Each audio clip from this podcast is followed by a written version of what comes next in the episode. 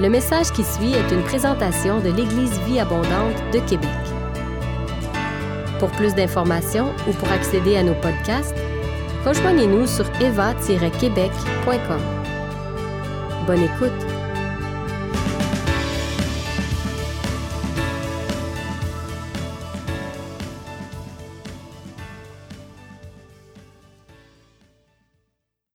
Alors bonjour frères et sœurs, bonjour tout le monde.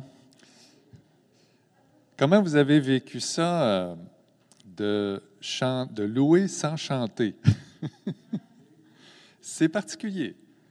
J'ai l'impression euh, que ça, ça nous reformate un peu le, cerveau, toute cette histoire de, pandémie. hein. Je crois que ça peut nous aider en tout cas à connecter plus fort à des réalités spirituelles. hein. On cesse nos petites habitudes de chanter automatiquement.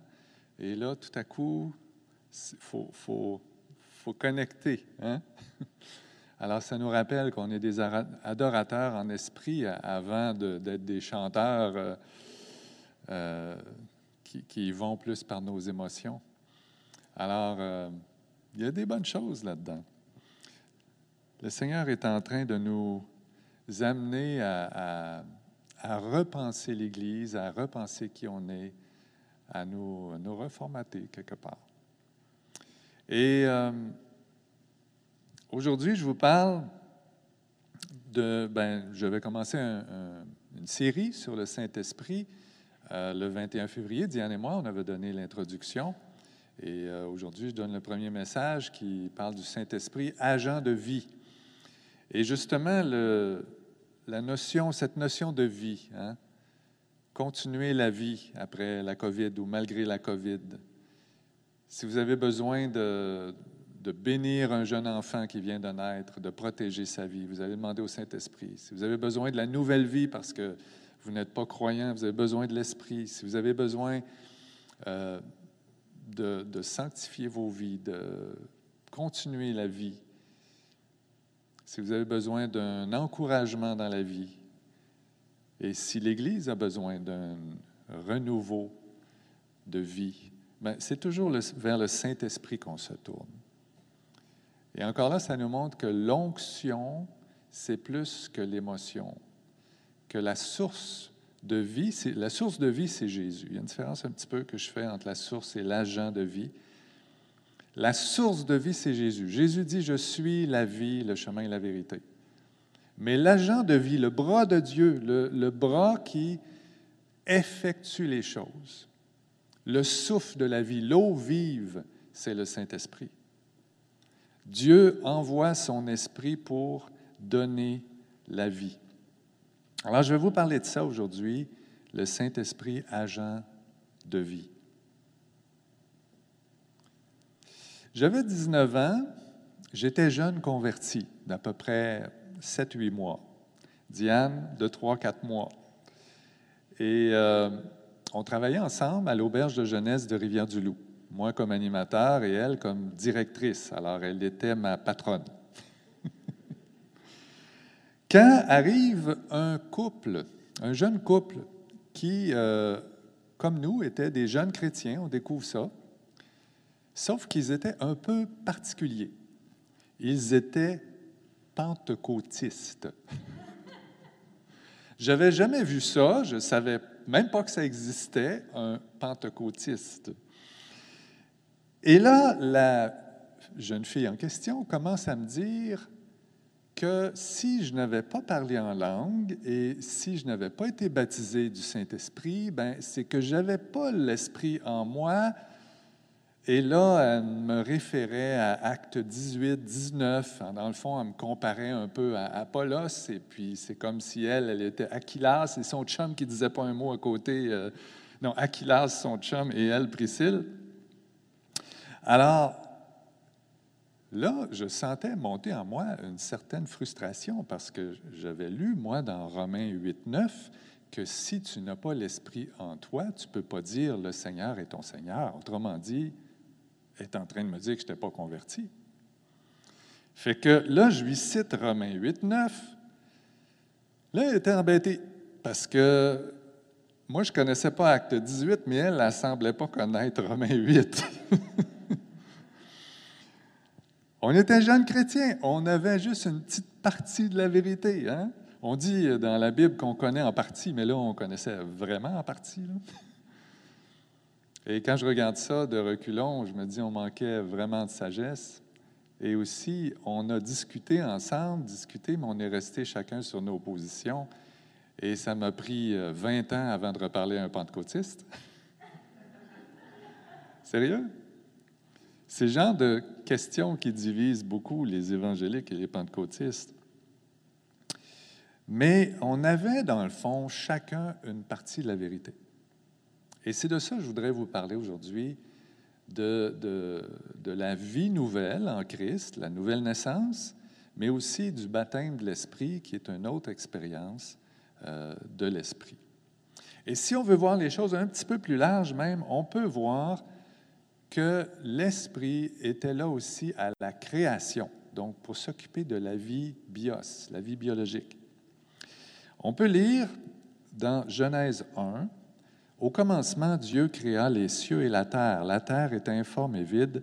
Il y avait des ténèbres à la surface de l'abîme et l'Esprit de Dieu se mouvait au-dessus des eaux.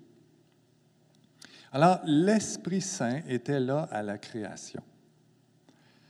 Euh, dans certaines Bibles, on a mis un petit E à esprit, mais dans l'hébreu, il n'y a pas de majuscule ou minuscule, pas plus que dans le grec.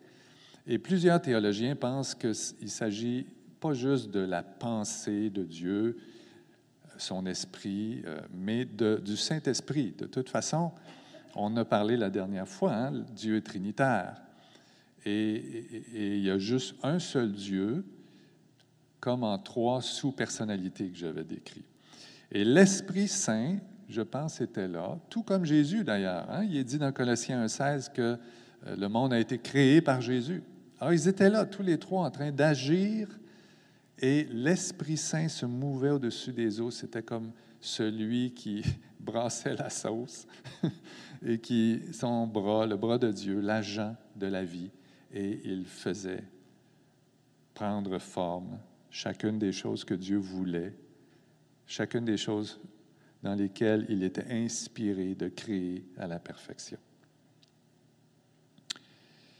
Alors, l'agent de la vie, le Saint-Esprit était là à la création et il est encore là dans toutes les choses qui ont pris forme dans la nouvelle création.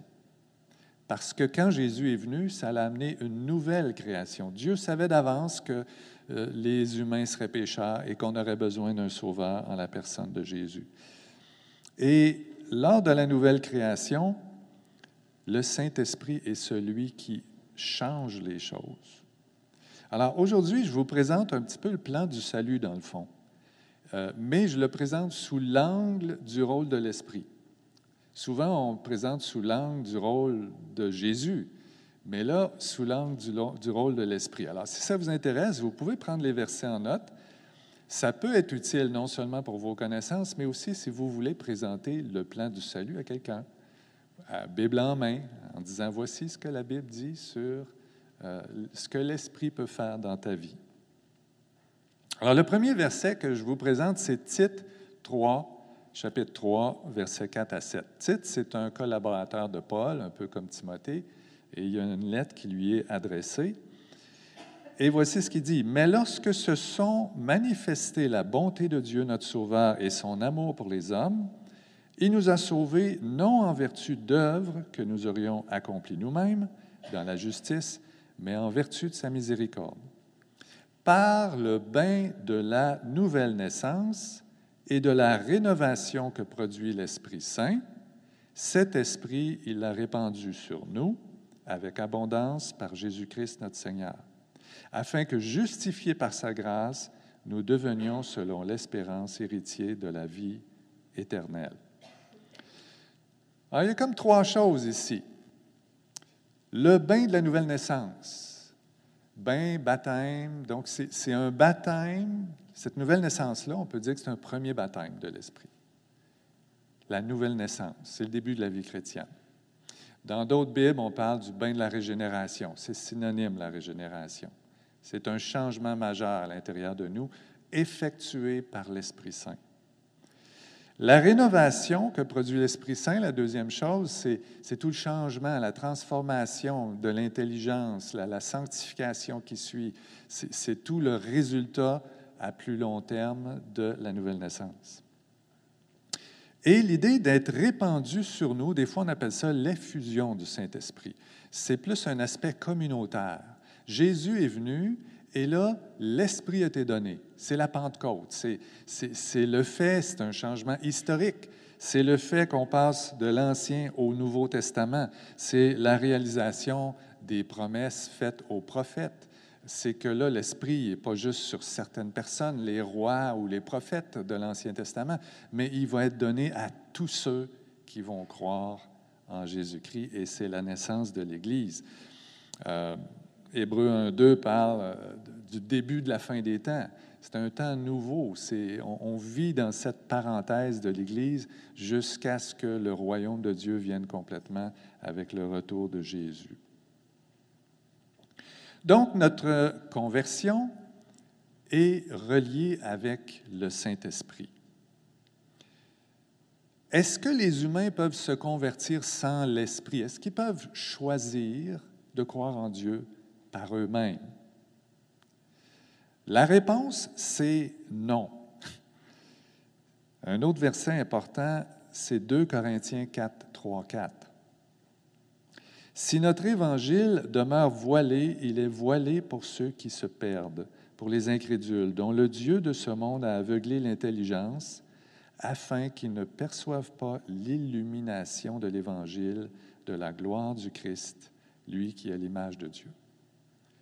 Il faut comprendre, pour saisir le plan du salut de Dieu, à quel point le péché nous éloigne de Dieu, nous aveugle, nous empêche de croire, nous empêche d'aimer Dieu, d'être passionné pour Dieu, d'être attiré par lui. On est captif, emprisonné dans nos façons de voir, rebelles à Dieu, indépendantes de Dieu, et on croit tous, jusqu'à nouvel ordre, qu'on n'a pas besoin de Dieu. Éphésiens 2 dit la même chose. On est par nature des enfants de colère, rebelles à Dieu. Et ça, il faut comprendre ça, cette incapacité de l'homme par ses propres moyens de se tourner vers Dieu. Et à cause de ça, on ne peut pas soutenir, en lisant les versets de la Bible, qu'un être humain peut choisir lui-même de croire en Dieu. Il a absolument besoin de l'aide du Saint-Esprit. Alors, il y a deux, deux gars populaires dans l'histoire qui ont, qui ont, développé cette thèse-là.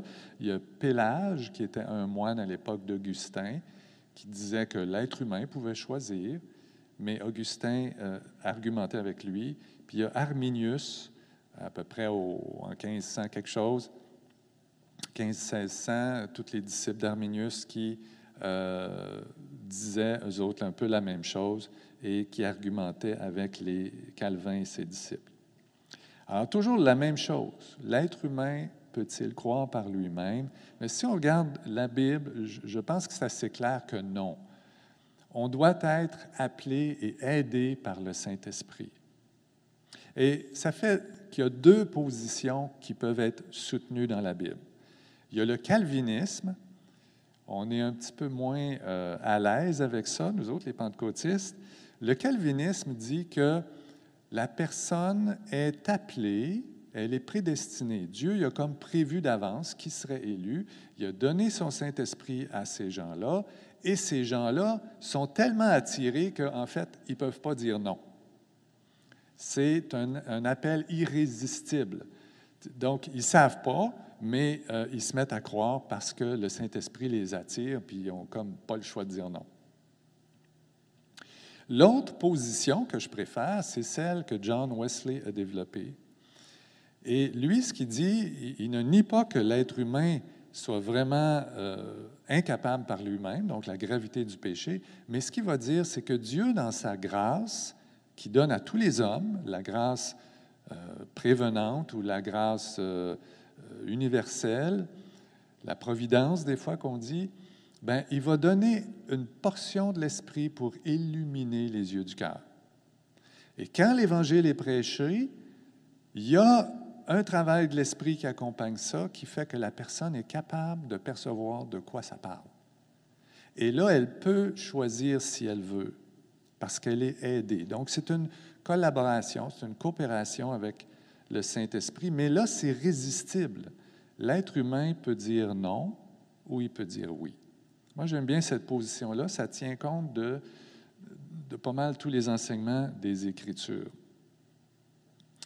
Et donc, on est appelé par le Saint-Esprit, on est appelé par la proclamation de l'Évangile, on est appelé par le témoignage de la vie courante que vous avez, vous, comme chrétien, dans votre entourage.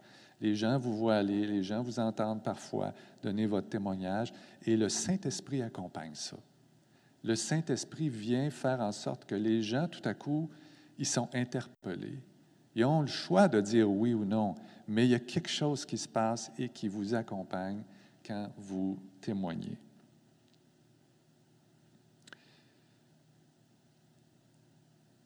La réponse normale au message et à l'appel de l'Esprit et de l'Évangile, c'est la conversion.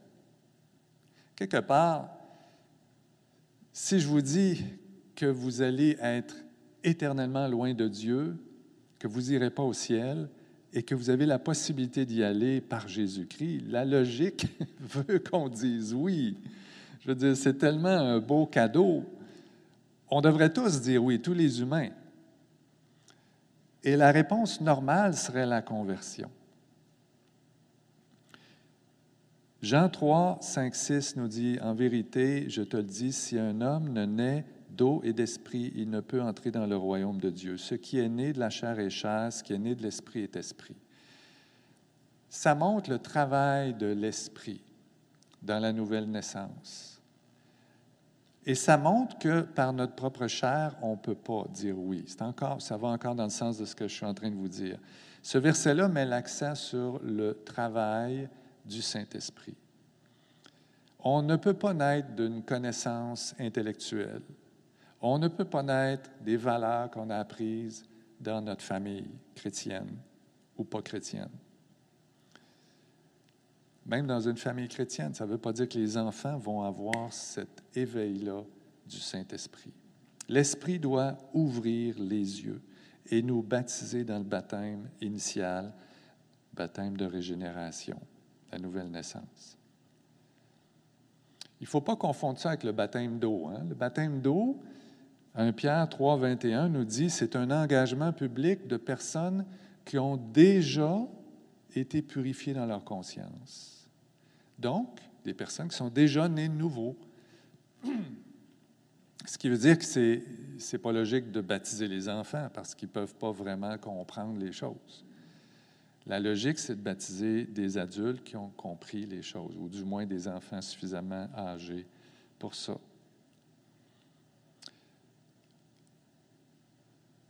ce qui est la réponse normale, c'est la conversion et la repentance. C'est des choses qui prennent place pas mal en même temps que la nouvelle naissance, mais l'accent est sur euh, des acteurs différents. L'Esprit Saint, c'est l'acteur de la nouvelle naissance. La conversion, on peut dire, c'est la réponse humaine. C'est le fait de se tourner vers Dieu. C'est ce que l'homme fait en disant oui au Saint-Esprit. Et la repentance, ben, il y a un côté un petit peu plus euh, peut-être émotionnel, mais c'est la tristesse qu'on a de tout à coup prendre conscience qu'on est pécheur. Pardon Seigneur, je t'ai offensé. Sans la repentance, il est dur de se convertir parce qu'il faut comprendre ce qu'est le péché, pourquoi ça nous éloigne de Dieu. Et il faut regretter et vouloir changer de bord. Donc la repentance, c'est tout ce côté intérieure au niveau de la compréhension du péché. La conversion, c'est plus la décision. Donc, on peut dire que c'est des choses qui se ressemblent, mais légèrement différentes, comme par exemple dans Acte 3, 19, euh, je me souviens plus qui parlait, je pense que c'était Pierre, il disait, Repentez-vous donc et convertissez-vous pour que vos péchés soient effacés. Deux choses légèrement différentes, mais qui travaillent ensemble. Et là, quand on se convertit, bien, euh, on confesse de notre bouche. Et c'est important de le confesser publiquement. Et le baptême d'eau sert justement à ça. Alors, si tu confesses de ta bouche, hein, c'est un verset bien connu dans Romains 10, 9, si tu confesses de ta bouche le Seigneur Jésus et si tu crois dans ton cœur que Dieu l'a ressuscité des morts, tu seras sauvé. Donc, il y a une notion de croire que Jésus est mort pour moi, que je suis pécheur, et de le confesser. Mais tout ça se passe par l'initiation au départ du Saint-Esprit qui nous a appelés, éclairés, aidés à prendre notre décision.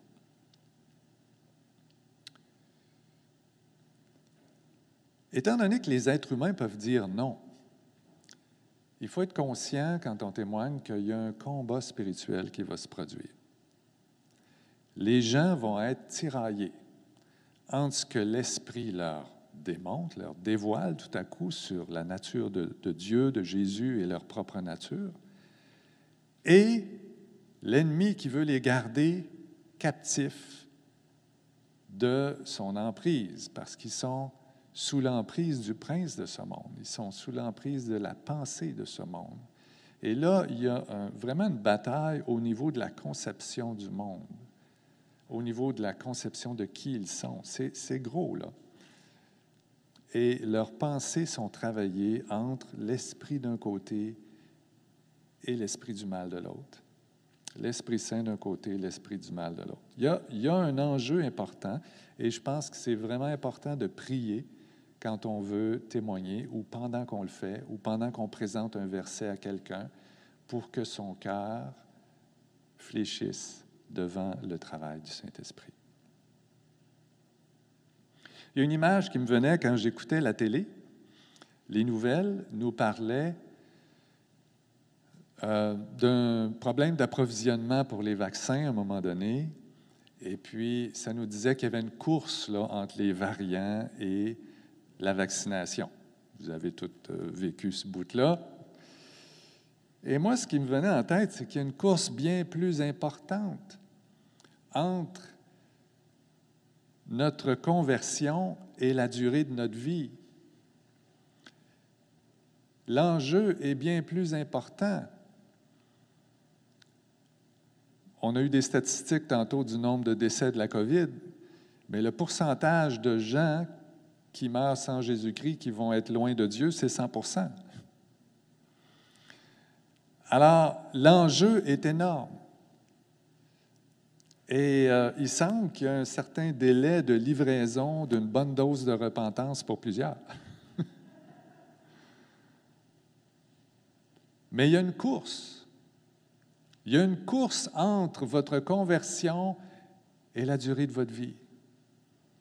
Et il faut vraiment prier que les non-chrétiens puissent saisir et être illuminés, saisir le message de l'Évangile. Une fois qu'on est croyant, euh, la Bible nous parle aussi du sceau de l'Esprit. Le sceau de l'Esprit, c'est intéressant. On voit ça dans Éphésiens 1, 13, 14. En lui, vous aussi, après avoir entendu la parole de la vérité, l'évangile de votre salut, en lui vous avez cru et vous avez été scellés du Saint-Esprit qui avait été promis, lequel est un gage de notre héritage pour la rédemption de ceux que Dieu s'est acquis à la louange de sa gloire. Amen. Un sceau, là, on met ça quand il y a un contrat. Un contrat, c'est un acte légal. C'est un, quelque chose qui déclare un statut.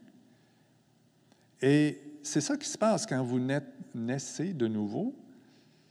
Ça se dit pas bien, naissez de nouveau. Il y a, Dieu déclare quelque chose là. Vous rentrez dans l'alliance, il y a une alliance, il y a un contrat qui est conclu entre Dieu et vous. Et Dieu vous donne un sceau sur le contrat et même un gage. Un gage, c'est comme un, un acompte, hein, quelque chose que vous versez au moment du contrat. D'ailleurs, le mot acompte est utilisé dans 2 Corinthiens 22 et 5, 5. Dieu vous donne le Saint-Esprit comme acompte. Wow! Et ça, ça nous dit, ce qu'on expérimente déjà, là, c'est, juste un petit peu par rapport à ce qui s'en vient. C'est un, un début de versement. Mais ça nous dit aussi que ce statut légal-là qu'on a comme enfant de Dieu adopté par le Père, ce n'est pas quelque chose qui se perd facilement. Là. Il y a vraiment un contrat et un saut. Alors, pensez pas que parce que vous faites un, un, péché à un moment donné, Dieu va vous rejeter. Dieu continue de vous donner son esprit pour vous garder, vous protéger, vous aider à persévérer. Et, et ça, ça devrait nous donner de l'assurance dans notre marche avec le Seigneur. Il y a une réalité objective dans ce saut. Et il y a aussi une réalité subjective qui encore là est euh, accordée par le Saint-Esprit. On voit ça dans Romains 8, 16. L'Esprit lui-même rend témoignage à notre esprit que nous sommes enfants de Dieu. C'est subjectif. Je le sais à l'intérieur de moi. Je le sais que je le sais. je le sens. Et, si j'argumentais si fort avec la fille dont j'ai parlé au début à l'auberge de jeunesse, c'est parce qu'en dedans de moi, il y a quelque chose qui criait, qui disait Hé, Michel, tu es enfant de Dieu. Ton papa dans le ciel, c'est ton père. Tu es né de nouveau, là. Laisse-toi pas dire que tu n'as pas le Saint-Esprit. Vous comprenez? Ça criait en dedans de moi. Alors, j'argumentais. Sur ce point-là, j'avais raison. Par contre, la fille avait raison sur l'idée qu'il y a une deuxième expérience de baptême de l'Esprit. Et j'aimerais vous parler de ça. Quand on lit la fin de l'Évangile de Jean, on voit que Jésus a soufflé sur les apôtres et qu'il leur a donné le Saint-Esprit à ce moment-là. C'est un peu étrange. On dit, mais là, ce n'était pas à la Pentecôte qu'ils ont reçu l'Esprit. Je pense que c'est les deux.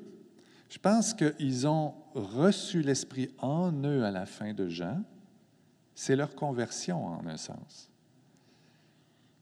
Et à partir de ce moment-là, si vous remarquez, ils se sont mis à comprendre les Écritures.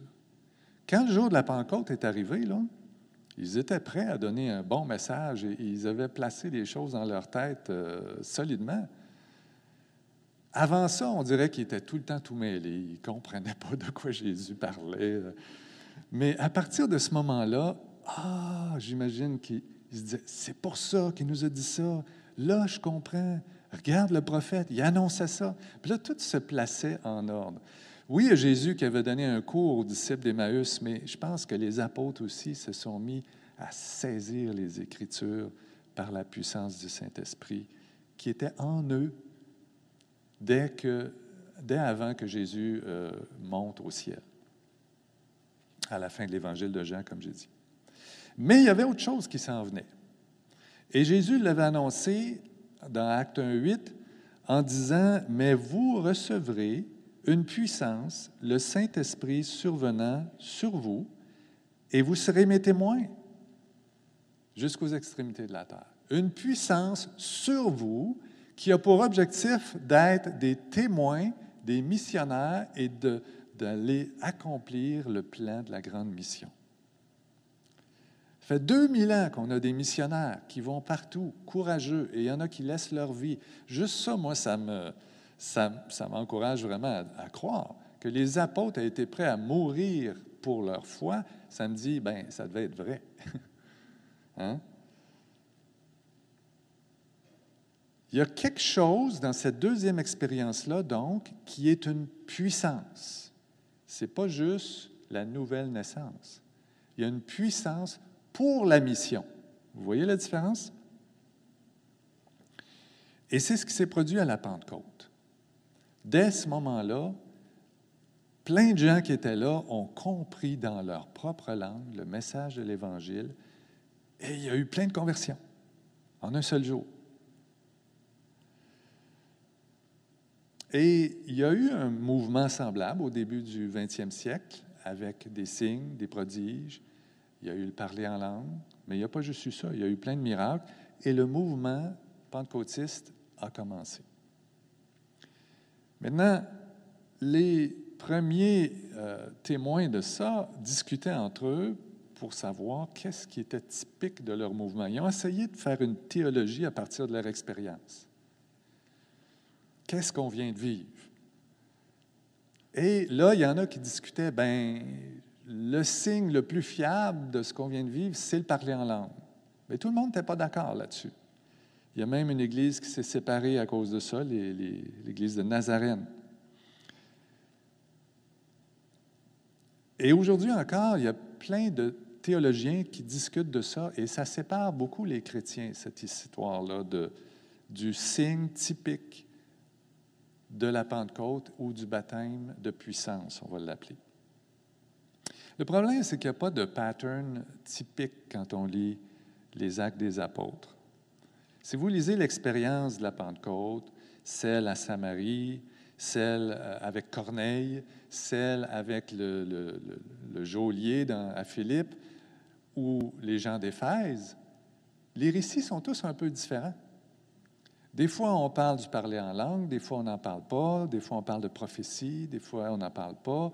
Des fois, euh, le, Saint-Esprit descend avant qu'on touche au monde, comme avec Corneille. D'autres fois, il faut euh, appeler les apôtres pour qu'ils viennent toucher aux gens, comme à Samarie. Il y a beaucoup de différences entre les récits.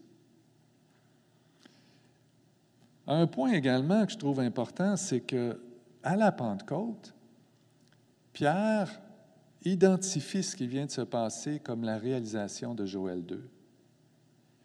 Et Joël 2, 17, 18 dit, Dans les derniers jours, dit Dieu, je répandrai de mon esprit sur toute chair et vos fils et vos filles prophétiseront. L'accent est mis sur la prophétie. Et ce qui s'est passé, c'est que les gens ont compris les langues. Ce n'est pas un parler en langue comme dans 1 Corinthiens 14 où on ne comprend pas et c'est pour s'édifier soi-même. Les gens ont compris le message dans leur langue et c'est devenu un message d'évangélisation et c'est pour ça que les gens se sont convertis. Donc c'est un baptême de puissance pour la mission. Et il y avait quelque chose de hautement prophétique là-dedans. C'était la proclamation de l'Évangile et du Messie. À Philippe, euh, pas à Philippe, à Éphèse également, euh, il y a eu comme signe le baptême des langues et la prophétie. Alors tout ça pour vous dire que je me pose la question, est-ce que des fois on n'essaye pas de trop mettre Dieu dans un moule? Je ne veux pas contester la façon dont certains voient les choses, mais plusieurs voient les choses de différentes façons. Et est-ce que c'est vraiment important d'avoir des discussions sur qu'est-ce qui est le signe par évidence, le plus évident du baptême de l'Esprit. Est-ce qu'on ne devrait pas plutôt juste laisser le vent souffler où il veut, comme dit Jésus dans Jean 3? L'Esprit souffle où il veut. L'Esprit fait les choses comme il veut. Est-ce qu'on ne devrait pas accepter qu'il peut y avoir plusieurs patterns, plusieurs façons, plusieurs manifestations de recevoir ce baptême de puissance? Il y en a qui pleurent, il y en a qui tombent à terre, il y en a qui, qui rient, il y en a qui, qui tremblent, il y en a qui, loue Dieu, il y en a qui parlent en langue, il y en a qui prophétisent. Et Dieu fait les choses comme il veut, où il veut, dans différents contextes.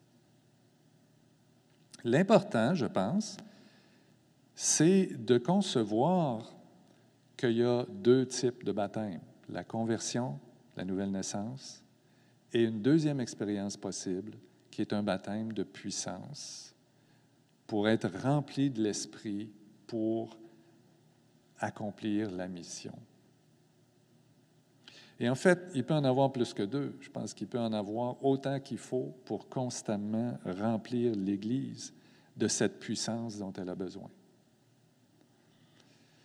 Et je trouve ça triste des fois quand je rencontre des pentecôtistes qui veulent juste normaliser leur situation.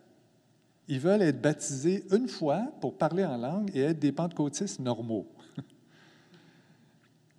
Et c'est comme s'ils n'ont pas la soif d'aller plus loin et de toujours vouloir être remplis pour avoir la puissance. Et en plus, on voit des gens des fois que pour eux, ce qui compte, c'est d'être capable de prier en langue tranquillement dans leur salon chez eux, pour s'édifier eux-mêmes.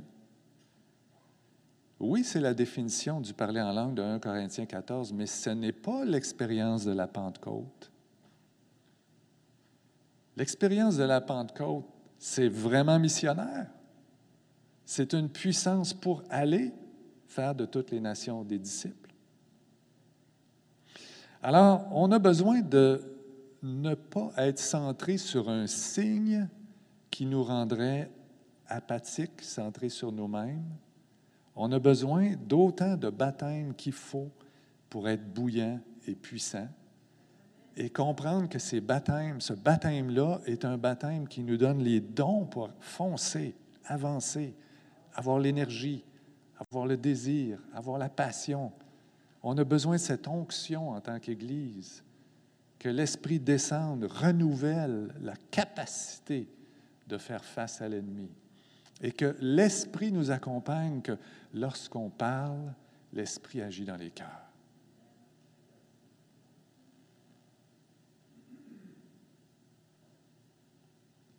Le mouvement pentecôtiste est très vivant dans bien des endroits dans le monde, et particulièrement dans les endroits où il n'a pas été implanté depuis trop longtemps. On dirait que la ferveur, elle est là au début.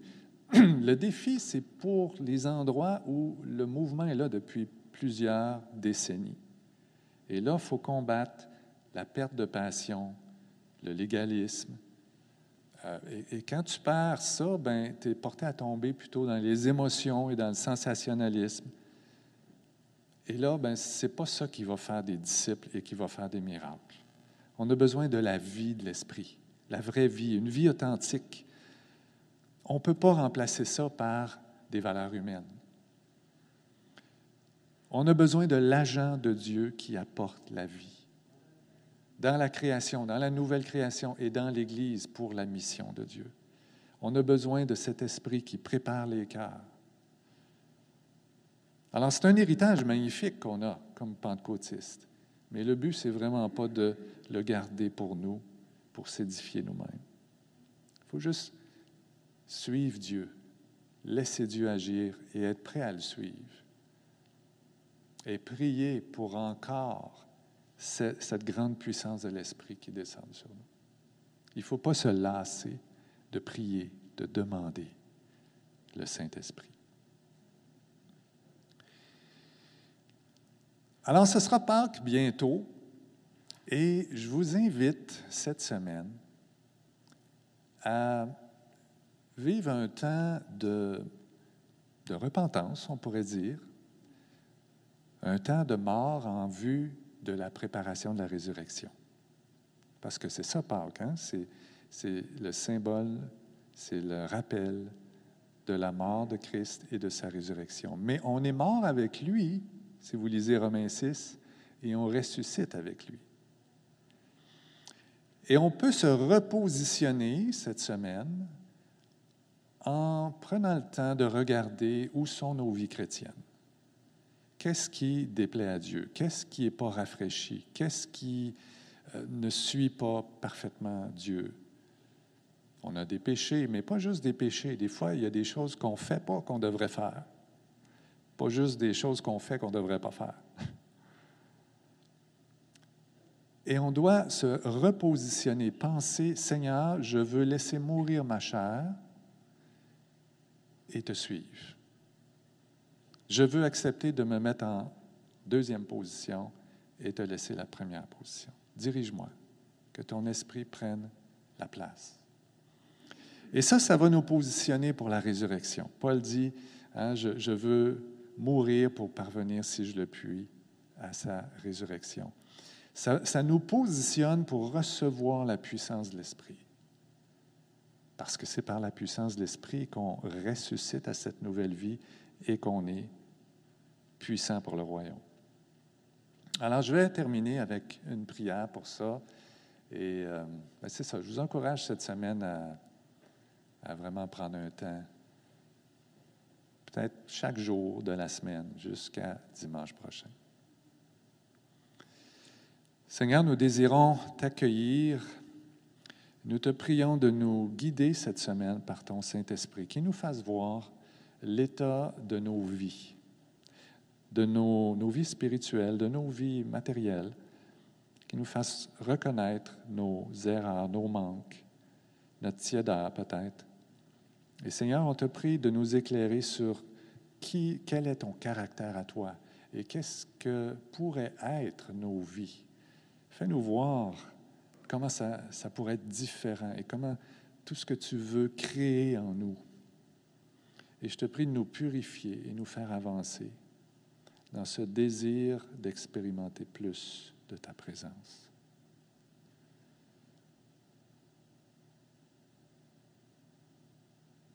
Viens Seigneur, viens Saint-Esprit, nous t'accueillons. Nous accueillons toute la vie que tu veux mettre en nous. Nous accueillons la source de la vie qui est Christ. Et on est heureux que tu aies scellé nos vies, qu'on soit dans l'alliance. On est heureux que tu sois le gage dans cette vie présente en vue d'une vie éternelle. Mais on veut vraiment glorifier le nom de Dieu par l'Esprit, par la vie de Christ. Et on te prie, Seigneur, que tu fasses descendre ton Saint-Esprit nouveau sur toute l'Église, que tu donnes ton effusion, mais aussi sur chaque personne, que chacun se prépare à recevoir. On est comme dans la chambre haute pendant ces journées qu'ils attendaient à revoir les Écritures, à repenser à qui tu as été et ce que tu as fait à se préparer parce qu'on sait qu'il y a une puissance qui s'en vient. Et Seigneur, je te prie qu'on nos cœurs soient disposés. Au nom de Jésus. Amen. Si vous avez aimé ce message, nous vous invitons à vous joindre à nous lors de nos rencontres du dimanche matin. Vous trouverez l'horaire et l'emplacement de nos réunions sur notre site internet eva-québec.com. N'hésitez pas à communiquer avec nous et que Dieu vous bénisse.